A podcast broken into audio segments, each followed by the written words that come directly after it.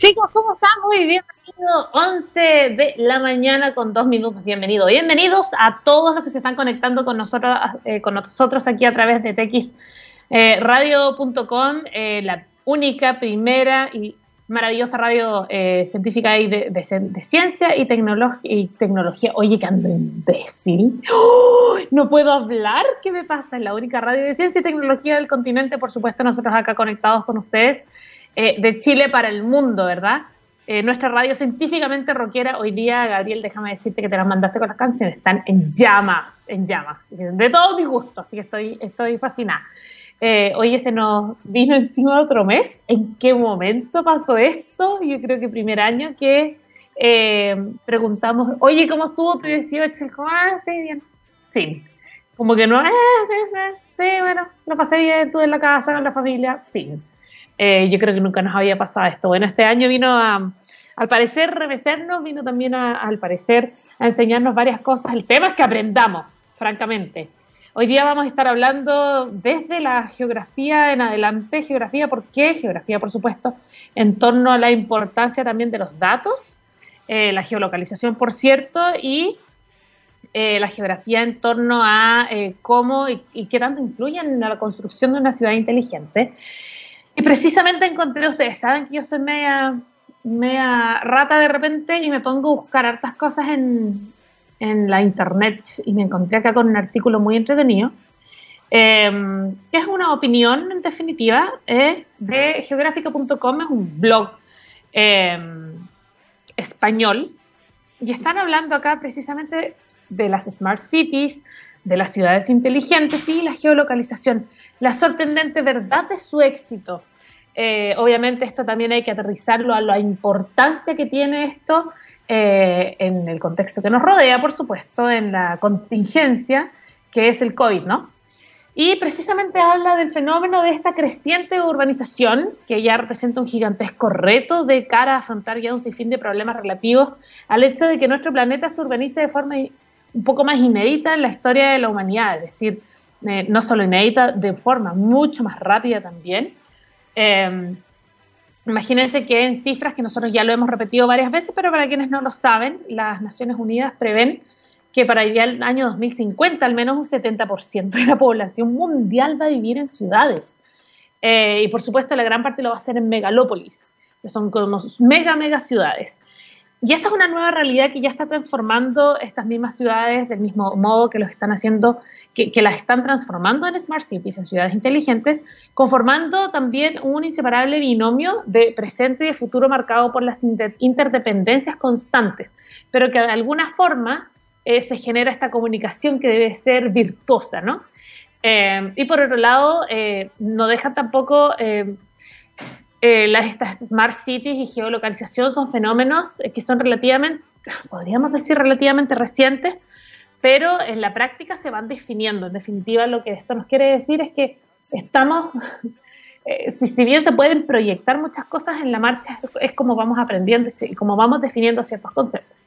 Bueno, dentro de estas transformaciones de una ciudad inteligente, una smart city, la importancia de los datos, por supuesto la importancia de la tecnología eh, de esta ya era digital que nos están conectando son un poquito más obvias de lo que pensábamos, eh, pero no es menos cierto que se requiere un planteamiento que abarque distintas también disciplinas para, y en este enfoque también que sea multidisciplinaria eh, o por supuesto la geolocalización en este caso tiene un papel que es bastante clave, porque en todas las áreas va a influir y lo vamos a desarrollar hoy día necesariamente, por ejemplo, con el área de la salud, que ya sabemos que hoy día se ha visto muy afectada a nivel mundial. No solamente estamos hablando de Santiago, no solo estamos hablando de otras ciudades de Chile, estamos hablando de, cómo vino también este COVID a, a zamarrearnos y vino a, a enseñarnos y vino a decirnos, hey, tenían planes de esto, bueno, van a tener que acelerarlos de alguna manera y, con herramientas que algunos países tienen y otros no.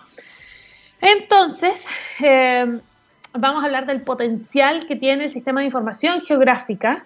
Eh, eh, esto les recuerdo que lo que les estoy contando es un análisis que se está haciendo en España, completamente distinta a la realidad que nosotros tenemos, que nosotros tenemos acá. Y precisamente habla del poder de la cartografía en este contexto, porque el sistema de información geográfica, obviamente, que posibilita estos aspectos que son tan esenciales como, por ejemplo, visualizar, analizar los datos en función de distintos patrones eh, para poder ahorrar costos, para hacer todo más eficiente, mejorar la toma de decisiones y, por supuesto, tener un poco una distinta comprensión a lo que sucedió, a lo que está sucediendo y, por cierto, eh, poner colchones a lo que va a suceder en un espacio geográfico, sobre todo si hablamos de una gran urbe.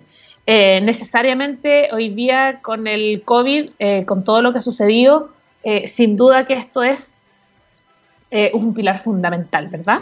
Y aplicado, y si aplicamos este concepto, ¿verdad?, de la, de la geolocalización y todo esta, este análisis de datos, si lo aplicamos a las Smart Cities, las tecnologías de localización tienen un tremendo poder transformador, tanto a nivel global como a nivel local, por supuesto.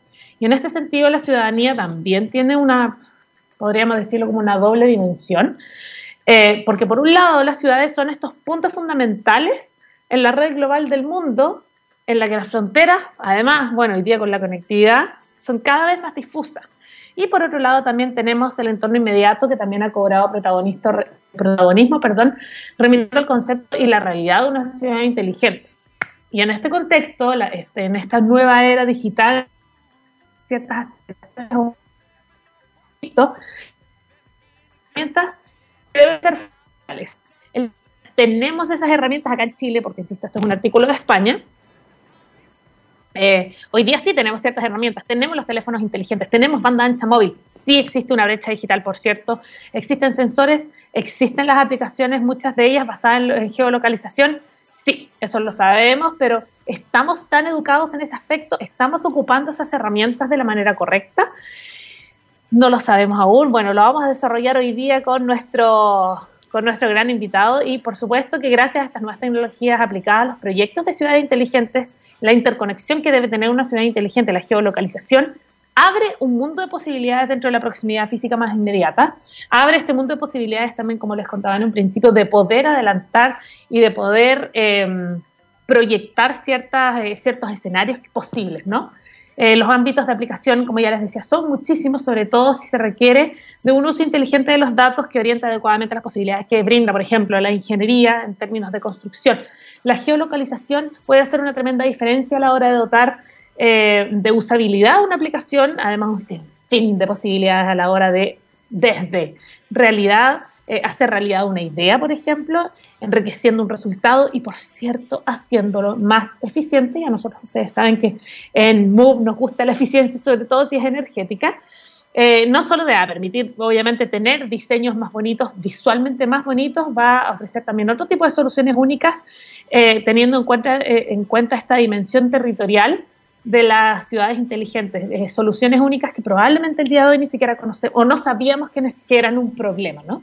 Porque nos hemos, la hemos normalizado y hemos estado viviendo de esa forma. Y, aquí nos lleva, por supuesto, al Big Data, porque con contextualizar también el aspecto de geolocalización, de geolocalización en este gran universo, eh, en el Internet de las cosas también, y significa también afirmar una buena parte de la información que está eh, generada, que, que, se generó, ¿verdad? Que está geolocalizada, y a grosso modo podemos incluir eh, en ella estas redes sociales que están geolocalizadas, la información es geotallada por el lenguaje, por ejemplo, natural, las direcciones de correo postal, las trazas GPS, eh, las conexiones a redes móviles de dispositivos y como las mismas direcciones IP. Eh, imagínense lo que eso puede hacer también y cómo eso podemos em, aterrizarlo, por ejemplo, al área de la salud. Es, yo creo que eso podría ser muy, no solamente la geolocalización, eh, sino que además eh, que implicaría tener el área de la salud eh, en conjunto, ¿verdad? No separada, en, una estrategia tan, tan prometedora. Vamos a estar hablando de eso, por supuesto, y mucho más. Esperamos, bueno, vamos a hacer un análisis también de dónde está Santiago en este caso, dónde están el resto de las ciudades de, de nuestro país, en qué lugar se posicionan, cuánto nos falta por avanzar y todo eso y mucho más lo vamos a ver el día de hoy, pero vamos a saludar a nuestros, porque cuando miramos al futuro vemos a una compañía con un propósito claro. En Anglo American se han propuesto reimaginar la minería para mejorar la vida de las personas. Pero ¿cómo lo están haciendo? Poniendo la innovación en el centro de todo. De esta forma seguirán impulsando y estando a la vanguardia de la industria minera, adaptándose, buscando mejores formas de extraer y procesar minerales, usando menos agua y menos energía el futuro está cada vez más cerca. Anglo American, personas que marcan la diferencia en minería. Dicho esto, 11 ya con 12 minutos y nos vamos a ir a la música. Esto es The Black Keys, Gold in the Ceiling. Y así comenzamos nuestro programa, eh, comenzando dando el inicio ya a nuestro mes de octubre. Esto es Move acá en TX Radio. Chicos, estamos de vuelta ya 11 con 16 minutos este día jueves, un poco nublado, me atrevería a decir. Ya 1 de octubre, eh, ¿en qué momento? No lo sabemos, pero llegó octubre. Eh, y eh, veníamos escuchando, esto era The Black Keys Golden Ceiling, y tenemos un gran invitado del día de hoy. Él es licenciado en Geografía de la Universidad de Chile, especializado en, gestión regional y local. Ha estudiado y se ha desarrollado en varias partes del mundo. Eh, actualmente se está desempeñando como asesor en la Asociación Chilena de Municipalidades, ACHEM, eh, docente también de universidad y eh, columnista de varios medios de comunicación. Por ahí estuve leyendo algunas de las cosas que escribe. Le damos la bienvenida a nuestro programa. Iván Borkowski González. ¿Cómo estás, Iván? ¿Cómo estás, Valeria? Un gusto estar Muy bienvenido. Saludar a los auditores. Sí, por supuesto. Por supuesto que sí. Tenemos la invitación. Tenemos hartos auditores que van a estar muy contentos de escucharte el día de hoy porque yo lo adelantaba hace un ratito y precisamente nuestro tema de hoy tiene que ver, por cierto, con la construcción de ciudades inteligentes, eh, qué, tan, tan en ese camino vamos eh, desde el punto de vista de Santiago, ¿no? Y, también otras eh, ciudades de, nuestra región, de, nuestro país, idealmente de la región también. Em, la información geográfica, cuánto influye esto en las ciudades inteligentes y comencemos con algo que no podemos evitar y es el entorno que nos rodea, esta gran realidad que llegó a cambiar nuestras vidas, el COVID-19, que ha llegado también para enseñarnos algunas lecciones, acelerarse estos procesos también en otras ocasiones. Eh, pero según tu punto de vista, ¿cómo debe comportarse una ciudad inteligente en este contexto? yo creo que lo, primero que hay que decir es que una ciudad inteligente eh, no debiera pensarse solamente desde el punto de vista de las TICs o la tecnología, más bien vinculado a lo, a, los procesos electrónicos. Una ciudad inteligente no debiera ser segregada, por ejemplo. por eh, ejemplo. Por ejemplo. El, el COVID-19 viene a desnudar y a dejar muy expuesta la realidad en particular de la ciudad de, Santiago. El mismo ministro Mañalich en algún minuto, eh, muy francamente, ante los medios dijo que él estaba sorprendido del nivel de hacinamiento que tenía esta ciudad, que él no lo, no, lo, conocía. No lo conocía. Eh, si damos fe a esa, afirmación, claro, hay mucha gente que no se imagina eh, el nivel de hacinamiento y precariedad urbana que tiene nuestra ciudad. El COVID bien, vino a, dejarlo mucho más expuesto. Eh, yo que provengo y mis labores tanto profesionales como de reflexión y académicas son en el mundo municipal, las autoridades locales desde antes del estallido, particularmente alcalde Puente Alto, la alcaldesa de La Pintana, venían planteando las diferencias enormes que hay en una, en una misma ciudad.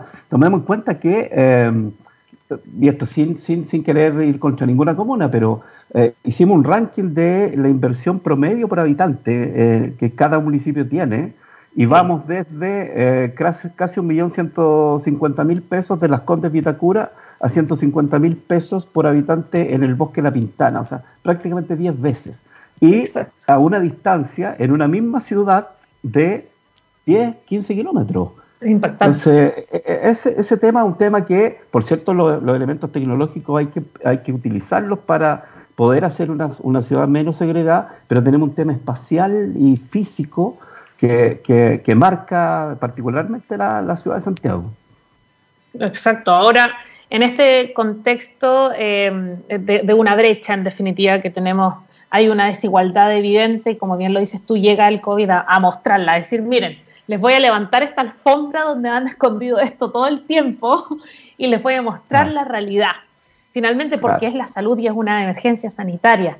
Eh, pero y en, este escenario, que es el escenario que lamentablemente nos rodea y probablemente en Latinoamérica existen eh, ciudades que tendrán probablemente el mismo, la misma urgencia, ¿no? Eh, cómo influye en este caso y cómo se puede avanzar en una, primero, en una ciudad con, eh, con ansias y con ganas de transformarse en una ciudad inteligente, en una smart city, con estos niveles de desigualdad y por otro lado con una brecha digital que también es sorprendente. ¿Cómo se avanza? ¿Cómo se parte? ¿Hemos partido? ¿No estamos ni en la mitad? ¿Cómo, cómo lo ves tú según tu análisis?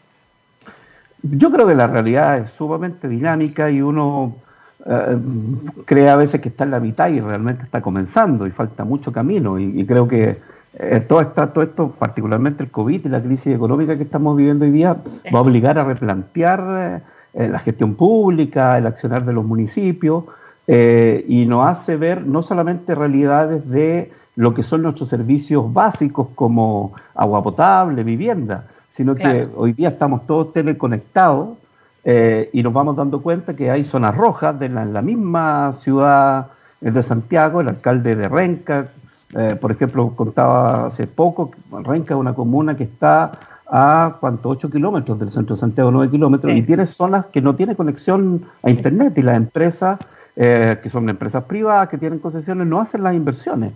Entonces uno se empieza a preguntar, donde el Estado central se demora en llegar por su tamaño, por, porque es más lento, donde los privados no quieren estar porque no les conviene por temas de negocio. ¿Qué queda? Y ahí uno apuesta que tienen que estar los municipios, las administraciones locales, eh, generando eh, algún nivel de servicio, asociándose con privados, que es un poco lo que han estado haciendo. Si yo creo que, quienes han salvado un poco la situación, y más que un poco, han sido los municipios. Eh, yo creo que la gente ha ido valorando mucho más este... 100%, este se nota.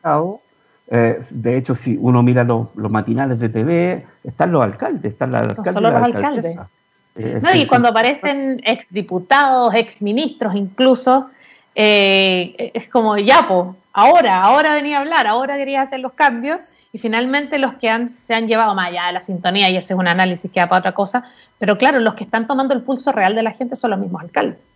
Claro, porque ahí yo creo que también hay que tomar algunas decisiones de inteligencia territorial. Yo la llamo así, inteligencia territorial, en el sentido de que eh, aquella, aquella parte del Estado, porque se dice que los municipios son la puerta de las políticas públicas de todos los ciudadanos, aquella parte que, está más cercana a la gente debiera tener más atribuciones, debiera tener más recursos, porque finalmente es donde la ciudadanía acude. En las emergencias, ¿quién llega primero si hay un terremoto? A mí me ha pasado, yo, yo fui seis años secretario general, eh, secretario ejecutivo de la Asociación Chilena Municipalidad y me tocaron varios terremotos. Eh, y yo tenía más rápido a veces que la misma ONEMI la situación en las comunas porque yo llamaba a los alcaldes y los concejales con los que tenía contacto directo y me decían y yo llamaba para la ONEMI, mira, supe esto, pasó esto, está... O sea, son los municipios. Y ahora en la pandemia ha pasado lo mismo. Eh, hubo una demora, y aquí entrando ya temas más bien de, de cómo las Smart Cities nos van ayudando en materias de, de, COVID-19 y la pandemia, hubo una demora en incorporar la APS, la atención primaria de salud. Eh, el 80% de la población en este país se atiende, Valeria, en, la APS. Eh, no va a clínicas privadas, se atiende en las comunas. Y además con una forma que es de un tipo de, de atención que es el CEFAM, Centro de Salud Familiar, que es el médico y el equipo de salud que conoce su territorio, que conoce la familia, que no solamente sabe de sus patologías, sino que de su situación socioeconómica.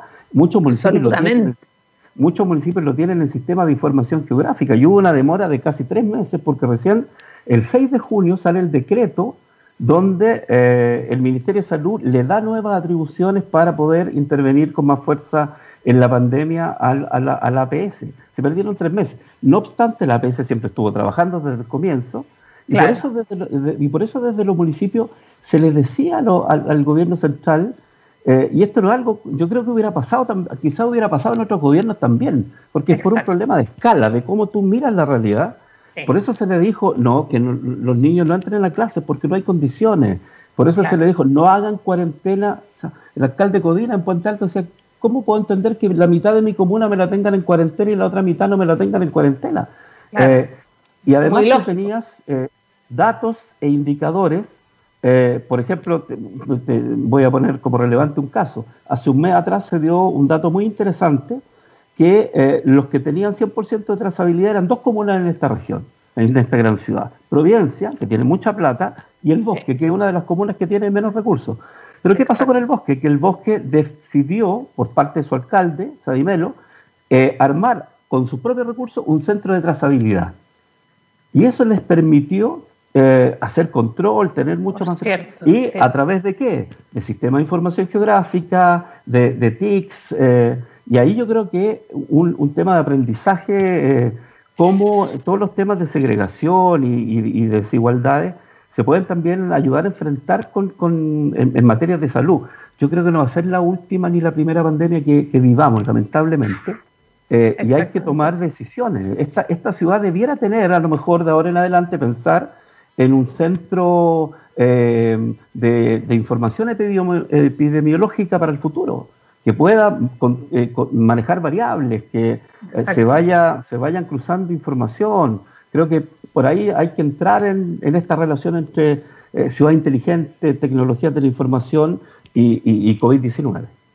Claro, y sobre todo lo que tiene que ver en lo relativo a la, a la medicina, ¿no? Que finalmente son datos delicados. O sea, hoy día estamos hablando de un COVID-19, pero imagínate cuánto podría ayudar esta, interconectividad de alguna forma que las Smart Cities te la ofrecen, ¿no? Se supone que, que está todo conectado y todo conversa con todo y que probablemente un alcalde del bosque no solo él se le ocurre esta idea, sino que de repente esto pudo haber sido algo más global. Eh, ¿cómo, ¿Cómo lo piensas de repente? Porque cuando nosotros hablamos acá con algunos invitados, nos pasa que hay, hay, hay como que hay un área que toma una decisión y resulta que estos otros tomaron esta otra decisión y, parece que les resultó buena, entonces la van, a, la van a copiar, pero pareciera que no existiera un gran paraguas que esté mm. eh, generando estas decisiones que van en pro de la salud de las personas, en este caso, por supuesto.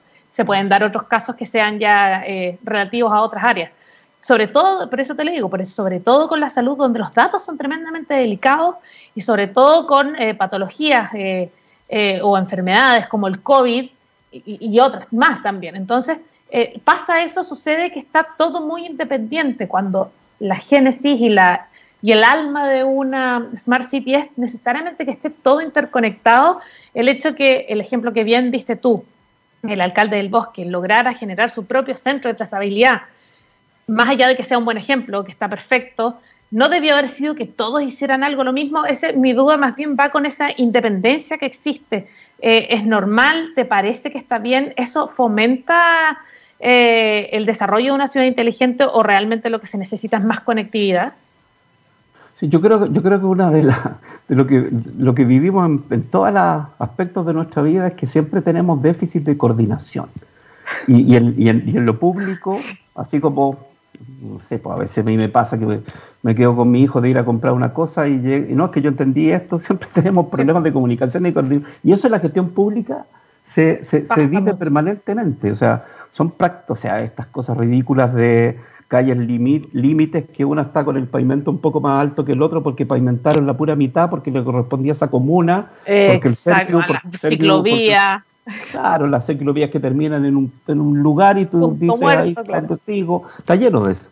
¿Por qué? Porque yo creo que hay un tema ahí de conversación de, lo, de, lo, de los niveles del Estado, que es parte de lo que yo creo que eh, tenemos que ir aprendiendo a resolver, porque yo creo que tenemos una matriz de pensamiento que es de arriba abajo. El Estado central, las regiones, las Muy verticalizado. Muy verticalizado. Y es un concepto que es la gobernabilidad. Nosotros tenemos que avanzar al concepto de la gobernanza de, instancias estatales que están más bien horizontales, que colaboran, que cooperan.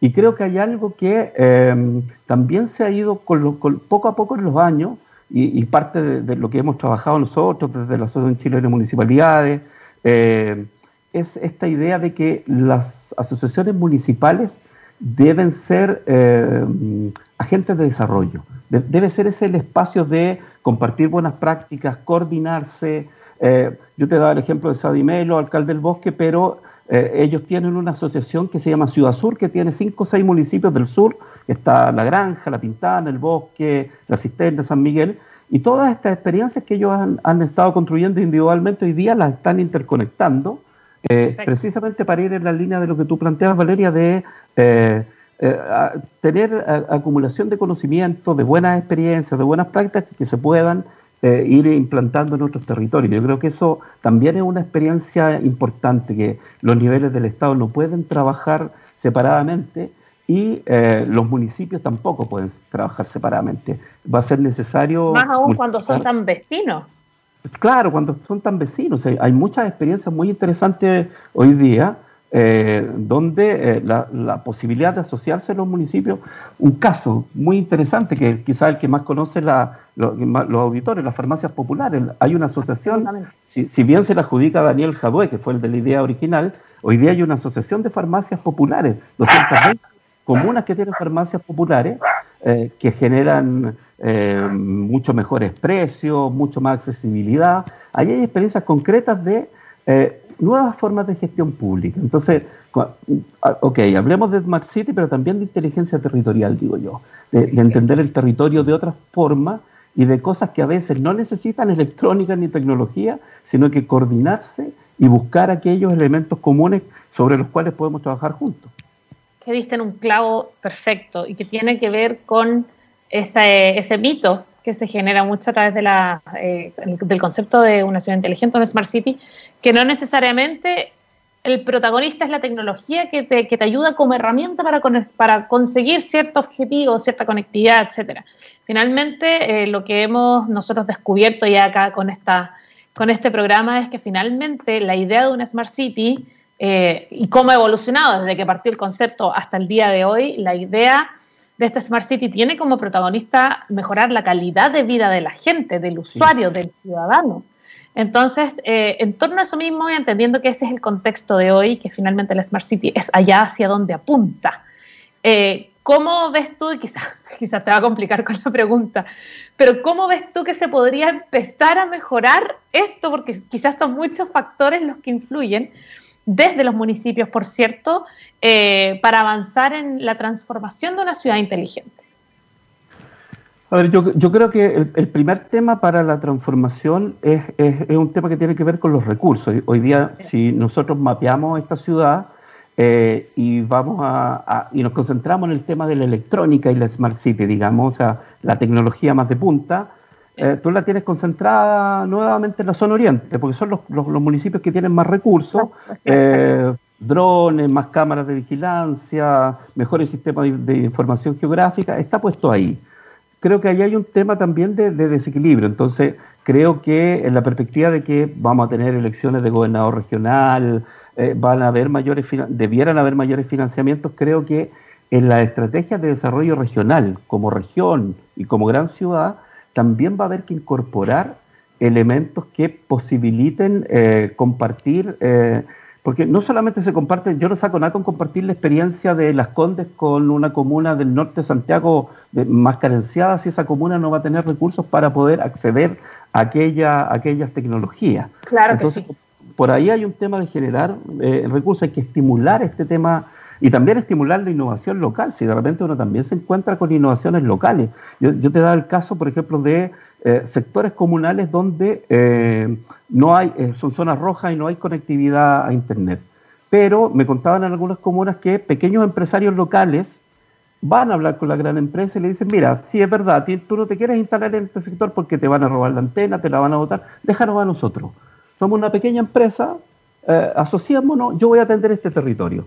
Tú lo tienes concesionado, pero hagamos un contrato y yo te atiendo este territorio. Son, son, pequeñas empresitas eh, eh, al lado de las tremendas y las gigantes que, transnacionales, obvio. Y que, están, y que están dando servicio.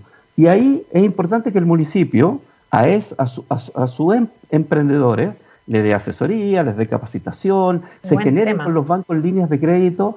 Ahí yo creo que hay una línea. Y lo otro experiencias que en el marco de, la ciudad inteligente no están necesariamente asociadas a la electrónica, y perdona que vuelva al bosque, yo fui concejal dos periodos en el bosque, entonces como que he estado, en el, lado de la, he estado en el lado de la autoridad, he estado en el lado de la gestión, eh, entonces conozco un poquitito, eh, pero por ejemplo, la escuela, hay una escuela, la Escuela Salvador Allende en el bosque, que tiene techos verdes. Y el techo verde tiene una cantidad de beneficios eh, enorme. te regula la temperatura, sobre todo en verano, eh, puede generar procesos de educación, porque los, alumnos de esa escuela hacen mantenimiento de los techos verdes. Y además, y además eh, trabajan toda una línea de educación ambiental, porque también el tema de, de, la Smart City va en la línea de la sustentabilidad, ¿cierto? Está muy ligado Entonces, si tú vas construyendo una educación eh, donde sabes que tienes que ir a mantener tu techo, tienes que, eh, a partir de ahí puedes generar humus, puedes eh, trabajar con, con, las lombrices, puedes trabajar con cómo tus residuos vegetales se pueden ir ocupando ahí mismo. Incluso hace un tiempo atrás el director de esa escuela nos contaba que alumnos de esa escuela, que, que, si bien es básica, luego entraban a la enseñanza media, y habían seguido el camino de ingeniería ambiental, de técnicos ambientales, o sea, se, habían motivado desde ese punto de vista. Entonces, ahí hay experiencias claro. Eh, hay experiencias súper interesantes eh, que se pueden ir replicando y que no necesariamente están vinculadas. Entonces, lo que yo te decía, el primer tema para poder enfrentar eh, es la equidad financiera. Yo creo que ahí hay un, hay un tema complejo porque también empezamos a reproducir la desigualdad y tenemos comunas muy, muy, muy primer mundo, por decirlo en lenguaje antiguo, y comunas que están muy atrasadas porque no tienen los recursos. Entonces ya hay que generar líneas de promoción de tus emprendedores, a raíz del caso que yo te contaba de esta gente que trabaja con, la, con las empresas de, Internet grandes, asociadas, que son pequeños empresarios, eh, educación ambiental, eh, hay muchas líneas que, tienen, que necesitan financiamiento. Creo que por ahí hay, hay varias ideas que hay que trabajar.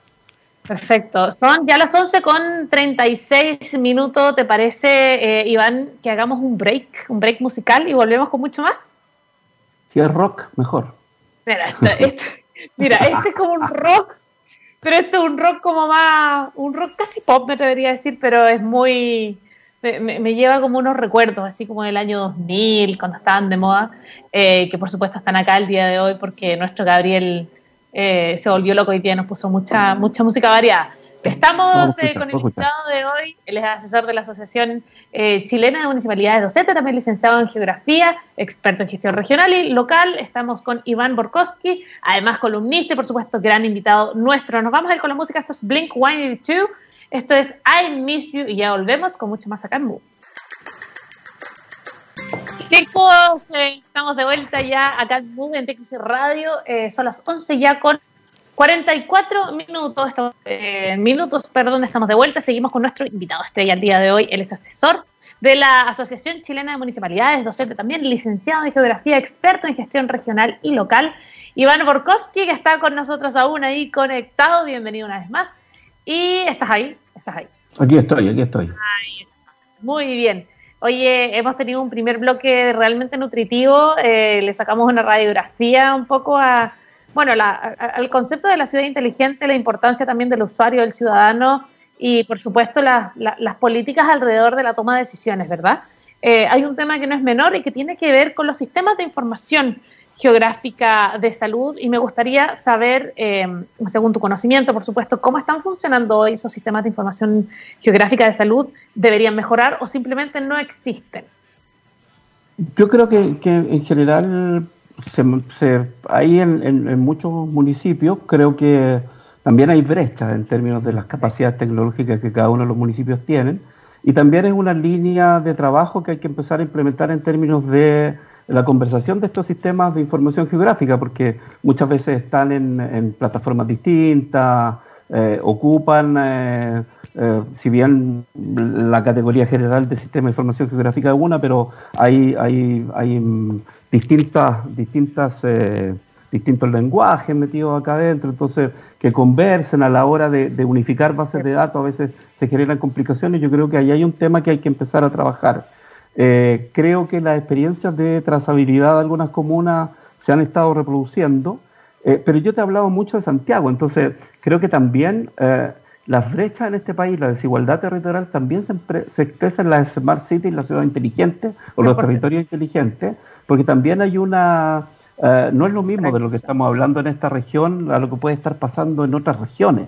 Entonces también es una línea que hay que ir trabajando. Yo creo que es una línea que nosotros como, como Asociación Chilena de Municipalidades vamos a empezar a, preocuparnos más de, poder ir generando eh, reproducción de todas estas experiencias exitosas en, en, em, en las regiones, eh, donde además tienes tú como una doble centralización, porque si bien Santiago, nosotros siempre decimos medio broma, medio en serio, que Dios está en todas partes, pero atiende en Santiago.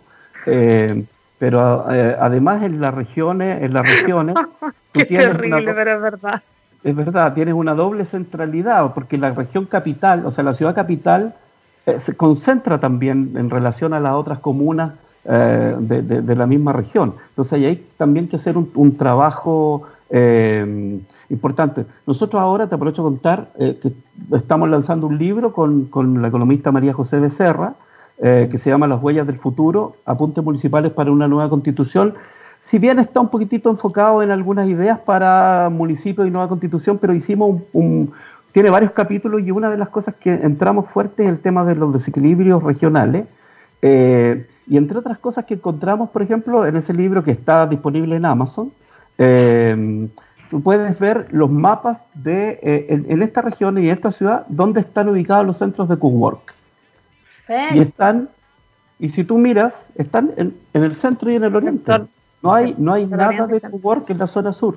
No, están en ninguna parte. Si, si así es Santiago, uno se pregunta cómo, cómo es Tomé, cómo es eh, Chihuayante, cómo es, no sé, cómo, qué pasa en otras ciudades. Eh, y ahí también eh, planteamos eh, una cosa bien interesante que hicimos un paneo a nivel mundial. Eh, tenemos un, apartado del libro que está dedicado a qué es lo que hicieron los municipios del mundo o qué están haciendo en el marco de la pandemia. Y te, empiezas a dar cuenta cómo las tecnologías de la información y las Smart, smart Cities han sido fundamentales para las políticas que han ido implementando todos los municipios. Entonces, yo, parece que a Gabriel le mandé un resumen, pero le voy a mandar el PDF del, libro para que lo tengan. Porque hay información a nivel mundial, eh, no solo de lo que estamos viendo por el COVID y la crisis, sino que cómo, desde el punto de vista del instrumental tecnológico, se ha podido ir trabajando. Tú me preguntabas por la APS, yo creo que eh, em, debiera eh, crearse a nivel regional, y eso es algo, algo que estamos planteando, centros de observación epidemiológica que puedan ir prospectando, adelantando escenario, eh, no es por ser dramático ni tremendista, pero yo creo que eh, estas situaciones de pandemia quizás las podamos vivir de nuevo y es posible ir proyectando escenarios en la medida que tú vas cruzando variables.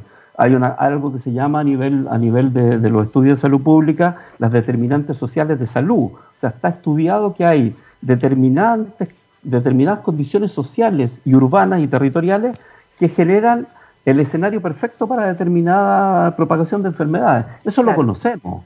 Eh, por lo tanto, hay que ir estableciéndolo con más fuerza en el territorio y tener más información para poder enfrentar lo que se nos viene en el futuro, que yo creo que va a ser difícil. Exacto, y ahora en este mismo escenario, eh, ¿cómo has visto el comportamiento, como bien lo decías tú y qué bien que lo, que lo sacas, ¿verdad? Eh, Santiago no es Chile. Y finalmente todas, todos los municipios se han visto afectados también con, con, el manejo eh, de, esta, de esta crisis sanitaria. Y de todos eh, estos municipios con quienes tú has tenido acceso, a quienes tú has podido conocer de repente sus realidades, que idealmente no estén en Santiago, ¿Cómo crees tú eh, que, han, que se han comportado los, los, municipios desde su administración hasta los mismos ciudadanos, dependiendo obviamente de, eh, de cómo les está afectando territorialmente esta emergencia sanitaria? ¿Cómo ves tú la reacción de los municipios en esta, precisamente en este contexto? Yo creo que ha sido una situación difícil pero creo que eh, los municipios, por su propia condición que, había, que hemos planteado en esta conversación, de cercanía con la comunidad, de cercanía con el territorio, están mucho más, no sé, no sé si decirlo acostumbrados, pero más entrenados para enfrentar situaciones de crisis. Es que tienen más calles. Claro, las vives en los terremotos, las vives con las inundaciones, eh, las vives cuando, no sé, en el sur cuando están apareciendo los trombas marinas, tienes a los equipos ahí rápidamente eh, actuando, tienes más, tienes más, más, más, Yo, nosotros en el libro que te contaba, eh, hay una, frase que se, usa mucho que es eh, pensar globalmente y actuar localmente a raíz de, los temas de, la globalización. Nosotros creemos que hay que territorializar el pensamiento, es decir, ahí en el territorio, lo que mucha gente dice allá abajo, porque a raíz de lo que hablábamos de lo de arriba abajo en el Estado, eh, es donde efectivamente hay que poner más capacitación, más formación en, los trabajadores y trabajadores municipales, más recursos, más recursos en el APS, porque ahí es donde tú te enfrentas a todas estas situaciones. Y, creo que, como te decía, el entrenamiento que, ha habido durante muchísimos años eh, por, lo que nos toca vivir a diario, eh, creo que ha hecho que los municipios sea, tengan una reacción incluso los que tienen pocos recursos, pero más ordenada, más, con más capacidad de, de, poder además eh, vincularse con su comunidad, porque hay, hay, muchos municipios que hoy día están trabajando con los comedores eh, comunitarios, con las ollas comunes, apoyándolo en una línea de voluntariado donde la gente se está organizando y ese vínculo lo tiene el, municipio, lo tiene el gobierno, en la administración local. Eh, creo que por eso se ha actuado de, de, manera más rápida. Faltan recursos, pero yo creo que también está la experiencia de multiplicar los peces y los panes, que los municipios viven en eso, digamos, con pocos recursos, pero teniendo que hacer mucho. Exactamente. Y ahora hablemos de los planes, de los proyectos, eh, esta gran lección que ha venido como a zamarrearnos un poquito con respecto a las municipalidades, con respecto a, la gestión que ellos hacen, eh, que ha sido bastante... ellos han tenido un termómetro muchísimo más cercano eh, que probablemente otras autoridades. planes ¿cuál es el futuro que tú ves en el mediano o corto plazo de repente con lo que está sucediendo el día de hoy con el COVID, la emergencia sanitaria y cómo, cómo se puede seguir avanzando. Yo creo que uno de los aprendizajes, eh, que es un aprendizaje, yo creo que para las personas, hasta uno ha pasado, eh, y un aprendizaje también para las instituciones, es que nadie se salva solo. Yo creo que eso ya definitivamente todos lo, todos lo entendieron, eh, que, que, por ejemplo la gestión de una región está vinculada a la gestión del Estado central también, y cada municipio no no puede pretender salvarse solo, que hay eh, líneas de asociatividad que hay que establecer, asociatividad que va por el lado de la institución pública como nueva forma de gestión y ahí el valor de las asociaciones municipales, eh, el valor de eh, la capacidad de asociarse de las comunidades, también de los vecinos, que han establecido todas estas, todas estas formas de, solidaridad que están muy vinculadas al tema de la alimentación, porque hay zonas muy complicadas desde ese punto de vista. Eh, y también eh, valorar eh, la producción local. Yo creo que también hemos vuelto a ir a comprar al comercio del barrio. Súper de acuerdo. Mm. Y, hoy día además mucha gente le compra a su vecino muchas cosas porque empezaste a pensar, sobre todo cuando quedaste sin trabajo, ¿qué puedo hacer yo aparte de lo que hacía antes, que no sé, era vendedor de una ISAPRE, por ejemplo, o era vendedor de una FP? ¿Qué es que hacer yo? Y hay gente que se dedicó a hacer alimentos, tortas, empanadas, eh, y los vecinos. Como sea. Hay una, hay, una, y esa a raíz de lo que yo te contaba del libro, de cómo las experiencias internacionales que fuimos viendo, es, muy, por ejemplo, en Cambridge, tú sabes que los ingleses tienen muchos pubs y los pubs estaban sufriendo porque no tenían, no tenían clientes. Entonces, eso el municipio identificó a todos los pubs que iban a seguir trabajando y tenían condiciones y a través de una plataforma digital eh, los autorizaron a moverse para llevar alimentos a las casas, sobre todo para pacientes postrados y adultos mayores que no podían salir. Y, vinculó ese tema eh, de comercio local con la posibilidad de alimentarse a la gente que no se podía mover. Se valorizó la, cadena corta de valor, digamos, la cadena, la cadena pequeña donde tú le puedes comprar a tu vecino. Yo creo que esas cosas también son, son importantes porque estamos metidos en una economía eh, que, si se nos cierran las fronteras y si nadie nos puede proveer de, de productos, tenemos que... Yo, yo no estoy por la autarquía.